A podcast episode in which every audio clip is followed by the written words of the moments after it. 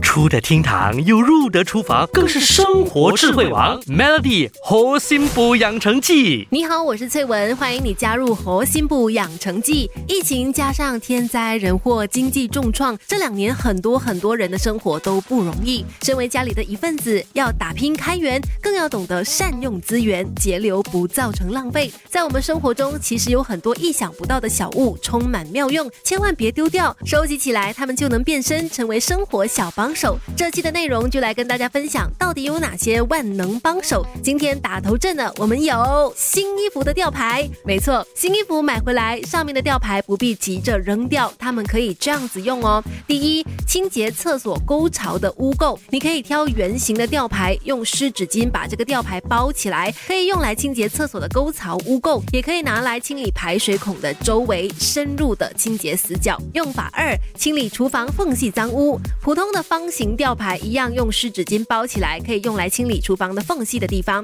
特别是一般难清洁的沟槽部位。用法三，用来清洁键盘缝隙。键盘是很多人的找吃工具啊，但是忙起来呢又容易忽略它，灰尘日积月累的也是一大健康地雷。那你可以准备一张新衣服的吊牌，再加上双面胶，将双面胶呢粘在吊牌的边缘，撕掉外面的一层，就可以轻松的清洁键盘类的产品了。划一划灰灰尘。和碎屑就会粘到双面胶上。再来，新衣服吊牌的用法四：收纳有线耳机。你可以把吊牌的上方的圆孔剪开，把耳机的耳塞部分扣进去，接着就把线缠绕起来，最后把转接头塞进线里面去固定就可以了。以后就不用烦恼耳机要怎么样整齐收纳了。当然，如果遇到一些设计独特、漂亮的吊牌，你也可以直接用来当书签，既美观又不用心疼要折书角当标注了。明天继续跟你分享其他充。满妙用的生活小物，守住猴心部养成记。Melly 猴心部养成记，每逢星期一至五下午五点首播，晚上九点重播。有美心和翠文与你一起练就十八般武艺。嘿呀！